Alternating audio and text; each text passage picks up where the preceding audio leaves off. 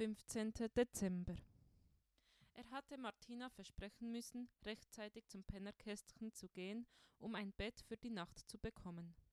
Leicht verschämt hatte sie ihn gebeten, für ein paar Tage nicht mehr in die Nische zu gehen, weil die Nachbarn sehr verärgert waren wegen der Verunreinigung, so nannte sie es. Sauerei hätte es wohl besser getroffen. Es hatte ihm einen Stich gegeben. Jetzt, wo er wusste, wer auf der anderen Seite der Mauer Luft atmete, sollte er nicht mehr zurückkehren können? Natürlich hatte sie ihn herzlichst eingeladen, wieder vorbeizukommen, aber ein Nein war ein Nein und sein Herz zu wund, um weitere Verluste verkra zu verkraften. Das konnte seine frisch gereinigte Thermarest auch nicht wettmachen, die Martina ihm mit einem Lächeln übergab. Nun lief er ziellos durch die Straßen, immer geradeaus, bis er, wie durch ein Wunder, beim Pennerkästchen landete. Es war 17 Uhr. Im Speisesaal wurde noch Suppe ausgeteilt.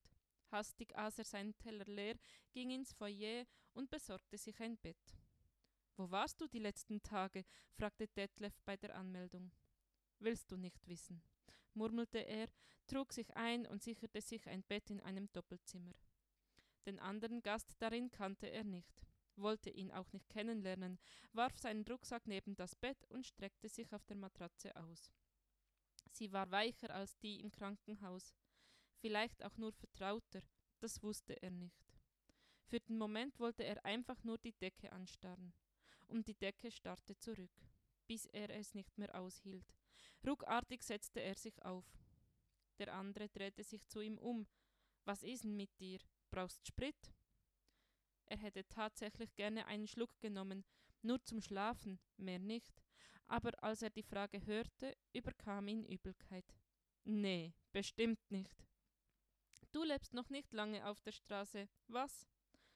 Plötzlich kam ihm ein Gedanke. Er hatte schon etliche Winter hinter sich. Aber waren es zu viele? Zu lange, um umzukehren? Zu lange, um sich den alten Geistern zu stellen? Er musste dringend mit jemandem reden. Und plötzlich wusste er auch mit wem. Detlef schaute erstaunt von seinem Buch auf, als Rudi mit voller Montur im Foyer erschien. Nanu, wir haben gerade nach Mitternacht. Fürs Frühstück ist es noch zu früh. Muss was erledigen. Machst du mir auf? Um diese Zeit?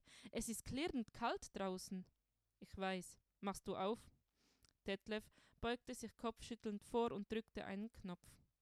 Die Automatiktür schnurrte auf. Einen Moment bereute er seinen Entschluss. Sein Atem schlug in weißen Nebel nieder.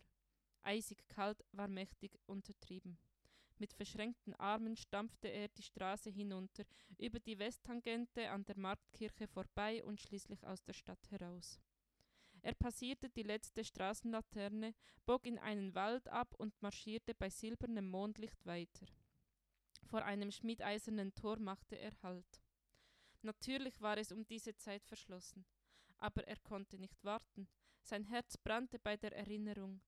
Fest entschlossen warf er seinen Rucksack hinüber und kletterte hinterher. Gespenstige Stille lag über dem Friedhof.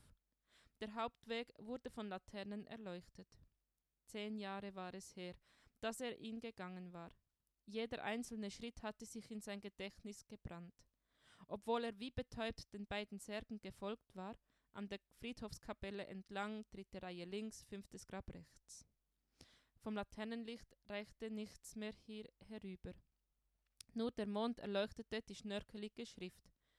Gudrun Meyer, Lisa Meyer. Und zwischen ihm und dem, Stern, und dem Stein der Nebel seines Atems. Dann brach er zusammen, kniete im Sand und weinte seine Augen leer. Es dämmerte, als die letzte Träne versiegte. Seine Knie waren steif gefroren. So viel hätte er zu sagen gehabt, aber kein Gedanke hatte sich zu Worten geformt, die über seine Lippen hätte kommen können. Die Gefühle waren so unaussprechlich, so unerhört, so überwältigend.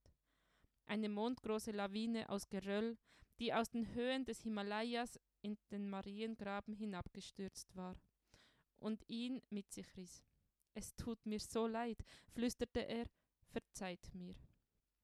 War es Einbildung?